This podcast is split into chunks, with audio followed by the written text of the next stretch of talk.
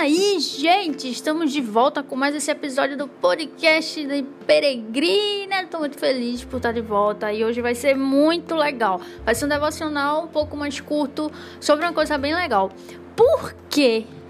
Por que, que nós merecemos o sofrimento eterno no inferno? Por que merecemos isso? Já se perguntou? Por que o pecado é tão terrível? Você já se perguntou isso? Por que, que o pecado é tão terrível? Ou então também você já se perguntou o que é que garante, o que é que me garante, qual é a garantia que eu tenho de Deus, é, de que se eu confessar Jesus Cristo como meu Senhor e Salvador, se arrepender dos meus pecados, me entregar a Ele, eu vou ser salva e desfrutar do gozo eterno com o Deus e Senhor Todo-Poderoso nos céus. O que é que garante isso? Então, todas essas perguntas eu vou responder hoje para você nesse devocional. Espero que isso abençoe muito você. Estou muito feliz por estar aqui novamente mais essa semana. Beleza? Então, chega aí. Valeu!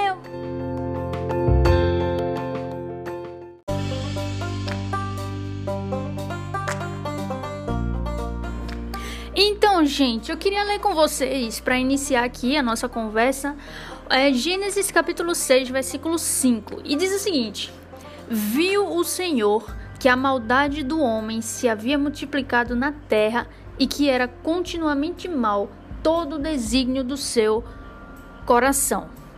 Primeiro, eu queria deixar aqui bem claro que para eu fazer esse devocional com vocês aqui, eu estou usando algumas fontes. Primeiramente, a Bíblia, lógico, a Bíblia Sagrada, sempre, e também um livro chamado O Verdadeiro Evangelho de Paul Walsh, tá bom? Então, tudo que eu vou falar aqui está baseado nesses textos, na minha interpretação dos textos e também com bastante influência de Paul Walsh através desse livro sobre esse, esse texto especificamente que eu acabei de ler, beleza? Então. Sobre esse texto que a gente está lendo, viu o Senhor que a maldade do homem se havia multiplicado na terra e que era continuamente mal todo o desígnio do seu coração. Eu estava lendo um livro diferente desse, um livro que fala sobre a vida dos puritanos. Eu não quero citar ele agora, mas quem sabe, né, num próximo episódio. Mas eu estava lendo esse livro e foram os puritanos que trouxeram esse, esse, essa questão à tona, falando sobre por que merecemos o sofrimento eterno? Eles responderam essa pergunta: por que nós merecemos esse sofrimento eterno no inferno? Um sofrimento que é eterno. Por quê? E aí você para para pensar: por quê? Por causa do pecado. Aí eu pergunto para você, certo? Mas por que o pecado é tão terrível assim? Por que o pecado é tão terrível? E junto com os puritanos e Paul Washer, eu estava refletindo muito sobre isso. E eu descobri o seguinte: como é que nós podemos não tremer diante de tudo isso, sabe? Tipo, como é que a gente pode não tremer diante, diante dessa situação de que o pecado é tão terrível? Porque se você parar para pensar, o, terra, o pecado é terrível, por quê? O pecado é terrível porque é contra Deus que nós pecamos. Às vezes a gente esquece de que quando a gente peca, a gente não peca só simplesmente contra nossa mãe, nosso pai, nosso cônjuge, nossos filhos, contra nosso chefe, contra outras pessoas ou, ou situações. Não, a gente peca diretamente contra Deus. É porque ele é cometido contra Deus. E quando a gente para para pensar em Deus, segundo é, o que a gente aprende biblicamente, Deus, ele é um ser eterno. Deus ele é um ser completamente eterno. Ele é completamente puro, santo, bom. Nele não há nenhum mal. Ele é completamente justo e nele não há nenhuma injustiça. Ele é todo poderoso. Aí veja, nós, o, o problema do pecado ser tão terrível e de nós merecermos o sofrimento eterno é porque pecamos contra um Deus que é eterno. Entendeu? É porque nós pecamos contra um Deus que é eterno. Então, o, o, o problema é, é que a nossa punição merece ser eterna porque pecamos contra um Deus eterno, um Deus que não tem culpa nisso, um Deus que nós é, o ofendemos, fomos rebeldes com ele através de nossos pecados. E eu tô falando principalmente do pecado lá de Adão, tá? Por isso que eu citei Gênesis. É, mas também todos esses pecados que cometemos hoje. E assim, é, é interessante a gente pensar nisso, porque a gente pensar, ah, não, é, as pessoas quando tiver apocalipse tudinho e tal, fim dos tempos, muitos vão para o inferno, certo? Por que eles vão para o inferno? Porque eles são culpados. Junto com eles, nós também somos culpados. Só que a diferença é que a graça de Deus nos alcançou. Mas pensando antes disso, pensando antes, pense antes da graça lhe alcançar. Todos nós somos culpados. Culpados de quê? De pecado. E por que o pecado é tão terrível e faz eu merecer uma punição de um sofrimento eterno, é, completamente eterno de sofrimento? Por quê? Porque pecamos contra o Deus que é completamente eterno, que é completamente infinito, santo e bom e puro. Entende? O problema do pecado é porque pecamos contra Deus. É porque ele ofende a Deus, que é o oposto daquilo que é o oposto do pecado, né? O pecado é mau, é injusto, é rebelde, é arrogante, porque isso vem de nós. Porque o pecado entrou em nós. Mas Deus não, Deus ele é completamente bom, justo, santo. Ele é ele é infinito, ele é eterno. Então, quando você pensa que você peca, toda vez que você peca, você peca contra um Deus que é eterno, você tem que lembrar que você merece uma punição de um sofrimento eterno. Porque você está pecando contra o Deus que é eterno. Entendeu? Eu queria trazer um pouquinho esse pensamento aqui pra gente. Mas a gente peca, a gente não simplesmente peca. O problema da gente é que a gente pensa que a gente simplesmente peca. Mas a gente não simplesmente peca, comete alguns pecados. Nós nascemos no pecado, entendeu? Nós nascemos no pecado. Né, o pecado não é uma coisa que a gente faz, uma coisa exterior a nós, que a gente faz de vez em quando. Não. Nós nascemos do pecado. Davi já falava, né? Em pecado me concebeu a minha mãe. Nós nascemos já enraizados nesse pecado por causa do pecado original de Adão e Eva. As pessoas pensam que um bebê ele é completamente puro. Mas não, no bebê está lá o pecado de Adão. Está lá nele. Ele já nasce culpado. Ele já nasce merecendo o sofrimento eterno. Pois é, um bebê. Então, mas só quando ele for crer quando ele vier a crer em Cristo, aí ele será salvo. Então, o que é que eu quero dizer para você? O que eu quero dizer para você é que nós nascemos no pecado. Nós não só pecamos, não é algo exterior a nós, é uma coisa que vem dentro de nós. Entendeu? É como, é como uma coisa que vem dentro de nós. Nós nascemos já no pecado. É importante a gente pensar sobre isso. Então veja só, os puritanos eles costumavam dizer justamente isso, que nós não pecamos contra um pequeno líder de uma simplicidade, mas nós pecamos contra o Rei da Glória, aquele que está sentado no mais alto e sublime trono. Cara, quando a gente peca e, e o pecado original que já está em nós não é simplesmente um pecadinho, tá ah, não, tá. Não, a gente peca contra um Deus, um rei, o rei que criou os céus e a terra. Pare para pensar, imagine isso por um momento. Você está no dia da criação. Aí veja, você não, Deus. Imagine por um momento Deus está lá no dia da criação. Aí ele diz assim para as plantas, ele diz assim: se coloquem em determinada órbita no espaço. Aí todas elas se curvam, dizem Amém. E lhe obedecem. E lhe adoram. Aí Deus vai lá e diz às estrelas que ocupem seus lugares no céu e sigam a risco o seu decreto. E elas todas se curvam, o adoram e diz, o obedecem e dizem amém. Aí Deus vai lá, cria as montanhas e diz para as montanhas que se ergam e os vales que se afundem. E eles vão lá, se curvam, adoram a Deus, o obedecem e dizem amém. Aí Deus vai lá e cria o mar. Ele cria o mar e ele diz para o mar: Olha, você vai vir até esse ponto aqui, daqui você não pode passar. E o mar faz o quê? O mar faz exatamente como Deus disse. Ele obedece, ele o adora, ele diz amém. Porém, quando Deus chega e diz para mim e para você: Venha, nós dizemos não. Veja só, Deus criou todas as coisas. Deus criou todas as coisas, meu amigo. Todas as coisas que você pode ver e as que você nem pode ver. Ele criou todas as coisas.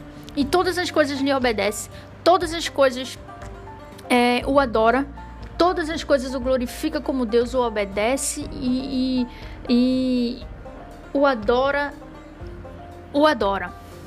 Mas quando ele cria eu e você e ele diz venha, nós dizemos não. Então veja, nós não simplesmente pecamos, nós nascemos no pecado. Você percebe o quão perverso é o nosso pecado? Ora, se fossem apenas atos, a nossa condição já seria terrível o suficiente. Todavia, o pecado vai mais profundo no coração do homem. O ser humano não simplesmente comete pecados, ele é nascido no pecado. Nós somos podres e corrompidos desde o início. Você tem que entender isso.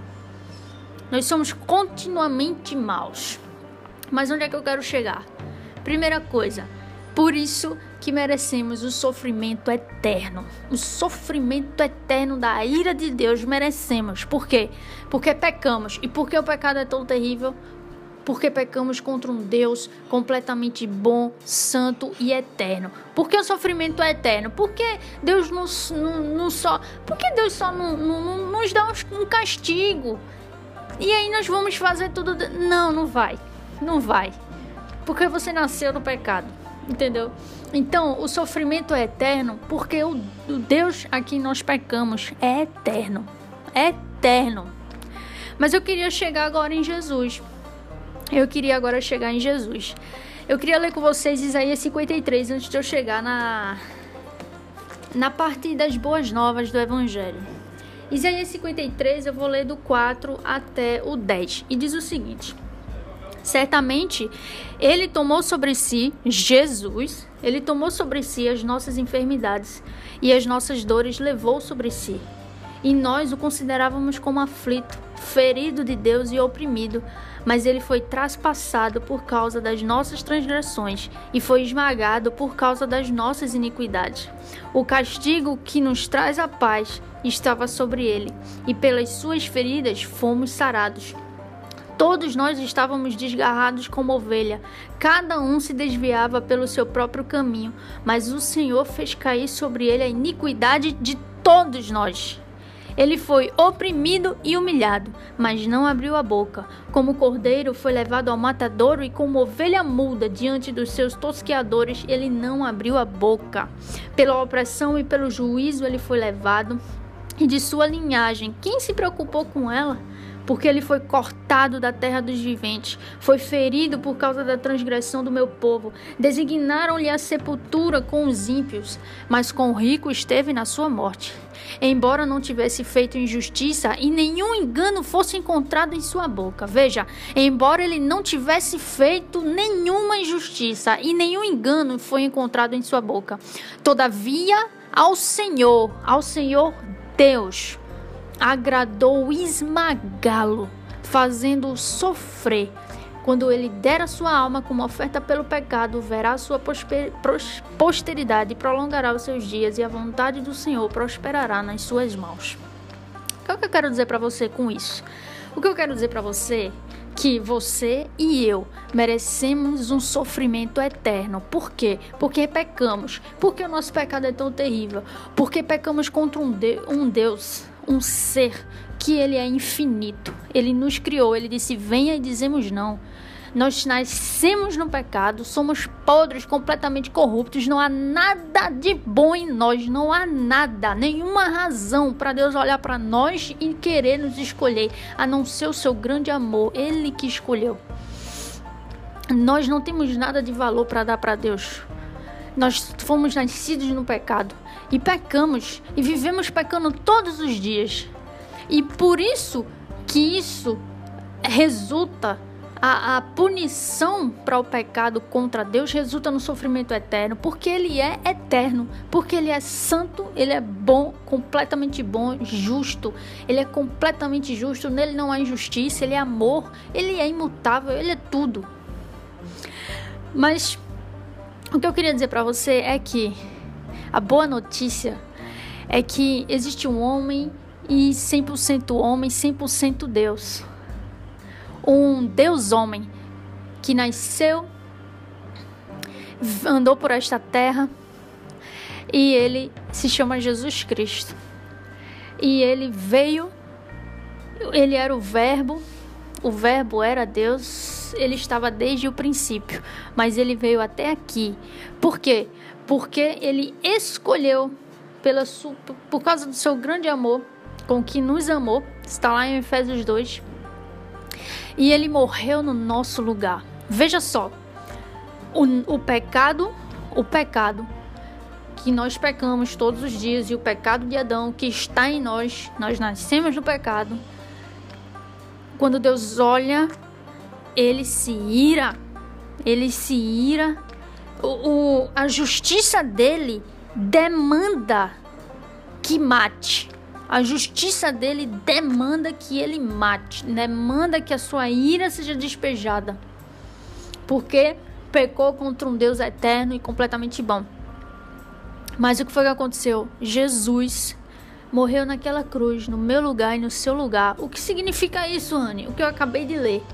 Por causa das minhas transgressões, Jesus levou sobre si os meus pecados. O que é o que é a boa nova do evangelho é que Jesus morreu, aquele levou sobre ele o sofrimento eterno que eu e você merecíamos. Aqui todos os nossos pecados, desde o de Adão que nos fez nascer no pecado, até todos os pecados que você peca hoje, os de amanhã e todos da sua vida, Jesus levou sobre aquela cruz. E foi ele que sofreu no meu e no seu lugar. Ele sofreu, ele, ele recebeu a ira, o cálice foi completamente despejado em Jesus. Ao Senhor agradou esmagá-lo, fazendo sofrer. O Deus Pai esmagou Jesus, o fez sofrer. Por quê? Porque o meu pecado estava lá em Jesus. Os meus pecados, os seus pecados estavam lá. E esses pecados, a justiça de Deus demanda uma justiça, demanda morte, demanda justiça, demanda uma ação, uma punição que é eterna, é um sofrimento eterno. Por quê? Porque ele, Deus é eterno. Então, é isso que é a boa nova do Evangelho. A, a, o meu pecado estava lá em Jesus, os meus pecados estavam em Jesus, a minha podridão estava em Jesus, é, os meus pensamentos maldosos estavam em Jesus, a, as pornografias estavam em Jesus, as homossexualidades estavam em Jesus, as, o, as profanações, as mentiras, todos os pecados. E principalmente o pecado de Adão que fez você nascer no pecado estava lá em Jesus. E Jesus, como diz aqui, embora ele não tivesse nenhuma injustiça e nenhum engano fosse encontrado da sua boca, Jesus era completamente homem, completamente Deus. Nele não havia pecado nenhum, ele era puro, santo, completamente puro, santo, justo. Naquele momento que ele estava naquele madeiro, os meus pecados estavam sobre ele e a justiça dele foi imputada em mim. Por isso que hoje eu sou considerada justa. E você? Por quê? Porque quando cremos nisso, quando cremos em Cristo, a justiça que ele foi justo, santo e puro está sobre mim, está sobre você. Quando Deus olha para nós, ele não olha mais com ira, mas ele olha Jesus. Ele vê a santidade de Jesus em nós, ele vê a justiça de Jesus em nós, ele vê o, o, o coração sarado, transformado em nós. Por quê? Porque foi o coração de Jesus que foi imputado em nós. A justiça de Jesus foi imputada em nós. E quando Jesus estava com os meus pecados, a minha podridão e sendo martirizado pelo Senhor, com toda a fúria do Senhor sobre ele, porque foi necessário esmagá-lo, moê-lo, matá-lo, por causa das transgressões, a ira de Deus tinha que ser saciada e foi completamente saciada em Jesus. Enquanto isso acontecia, a justiça de Jesus estava sendo imputada em nós. A santidade de Jesus estava sendo imputada em nós é, a todas todas as a, a, santidade, a justiça, a pureza de Jesus, a retidão estava sendo imputado em, imputada em nós. Então é por isso que você hoje pode dizer que você é um você é santo, que você é considerado justo diante de Deus, que você pode ir para a presença de Deus e desfrutar da presença dele, do seu amor, da sua justiça, da sua misericórdia e desfrutar da sua presença e adorá-lo e amá-lo. Por quê? e receber do seu amor, porque primeiro ele nos amou, né? Foi ele que nos escolheu. E receber do seu amor, por quê? Porque Jesus pagou o nosso preço, o preço para isso. O preço para isso foi grande. Apesar de ser graça, mediante a fé, não foi de graça. Quando Jesus estava lá naquela cruz, ele disse assim: Está consumado. E se você for estudar um pouquinho da cultura é, do povo de Israel, e também se você for estudar um pouquinho o termo original hebraico e aramaico, você vai ver que esse é o termo usado para fechar um contrato. Então, quando fechava um contrato, dizia assim: está consumado. Então, quando Jesus chegou naquela cruz e disse está consumado, foi seu último fôlego. Ele disse está consumado. Quando ele disse isso, significa que naquele momento Deus havia saciado a sua ira completamente e foi pago. O preço foi pago.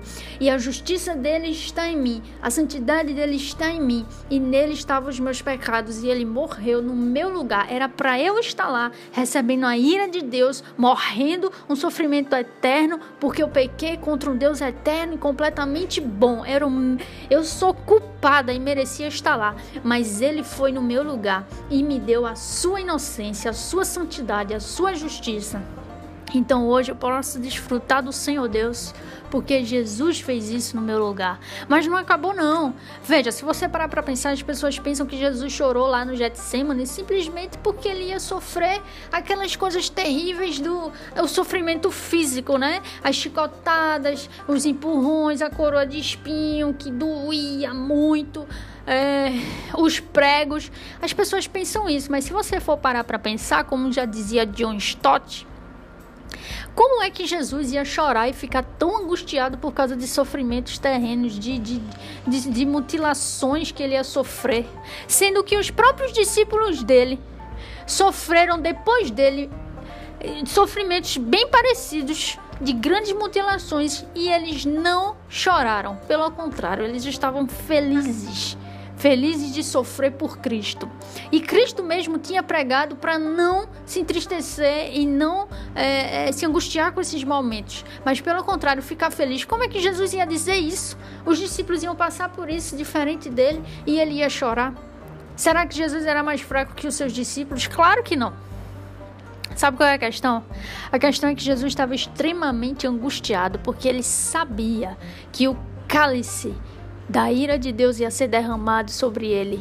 E meu amigo, se você for estudar um pouquinho do Antigo Testamento, você vai ver que toda, toda vez no Antigo Testamento que é que fala sobre a ira de Deus, ela é metafórica, ela é ela é falada de uma forma metafórica como um cálice. Então, toda vez que você vê na Bíblia, no Antigo Testamento, falando sobre o cálice, geralmente ele está falando, sempre ele está falando do cálice da ira de Deus, de derramar o cálice da ira de Deus. Então, Jesus estava extremamente angustiado, suando sangue, chorando, por quê? Porque ele ia beber do cálice da ira de Deus. Qual foi a oração de Jesus? Pai, se possível, afasta de mim esse cálice, mas faz a tua vontade, não é isso? Afasta de mim esse cálice. Que cálice? O cálice da ira de Deus. Ele foi esmagado. Ele sofreu, oprimido, humilhado, levado como cordeiro ao matadouro. O castigo que hoje lhe traz a paz foi o que o matou, estava sobre ele, e pelas feridas dele nós fomos sarados. Veja que coisa linda é o Evangelho. Mas não terminou, não, não terminou, não. Eu quero só que você entenda que você merecia estar lá naquele madeiro. Você é culpado. Mas Jesus foi no seu lugar. E a justiça dele, a santidade dele está em você. E a sua sujeira, a sua podridão, o pecado estava nele. Então, Agora, Rani, você pode perguntar, certo?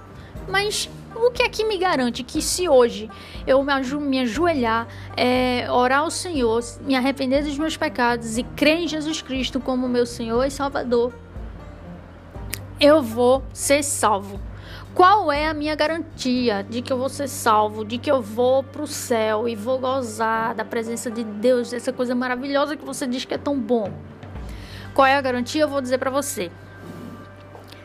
No terceiro dia, no terceiro dia, ele ressuscitou.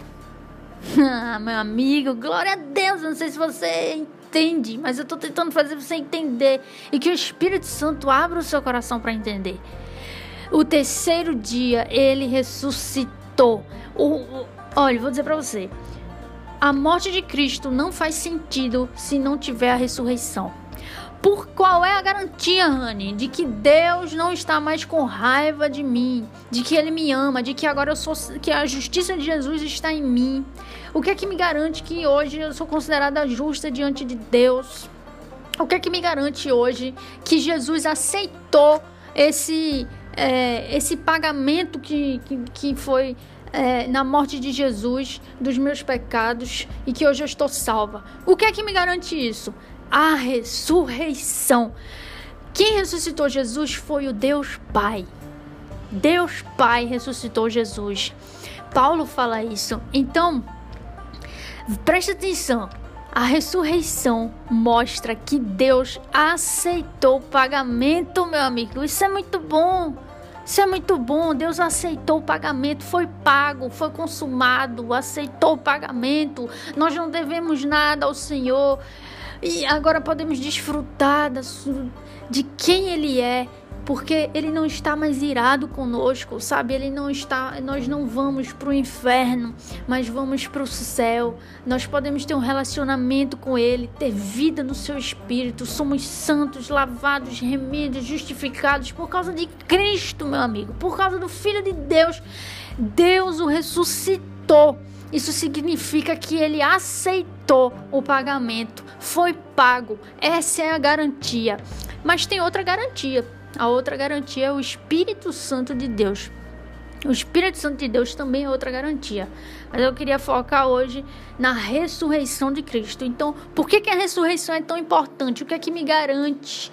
É isso, é a ressurreição de Cristo. A ressurreição de Cristo é o que faz todo o evangelho fazer sentido, porque Deus aceitou, Deus aceitou o pagamento.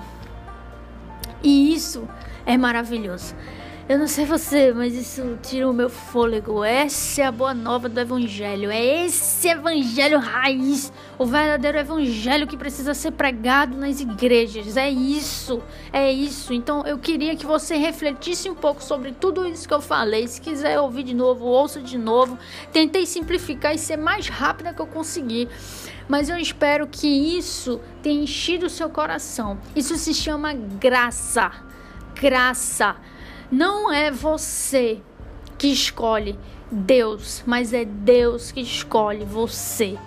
Então, o que eu tenho para dizer hoje, convido você, se você não conhece Jesus Cristo, e se você foi tocado por essa mensagem de alguma forma, que você possa, ou quando estiver em casa, ou se você estiver em casa agora, né, nessa quarentena, onde você estiver, é, você se tranque sozinho, se ajoelhe e Converse com o Senhor, faça uma oração, se arrependa dos seus pecados. Se você se sentiu tocado, se arrependa dos seus pecados. Isso é o Espírito Santo lhe chamando.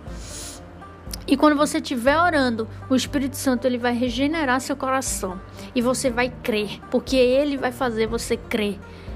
E você crendo em Jesus Cristo como Senhor e Salvador, você será salvo você será salvo e vai poder desfrutar desse Deus maravilhoso.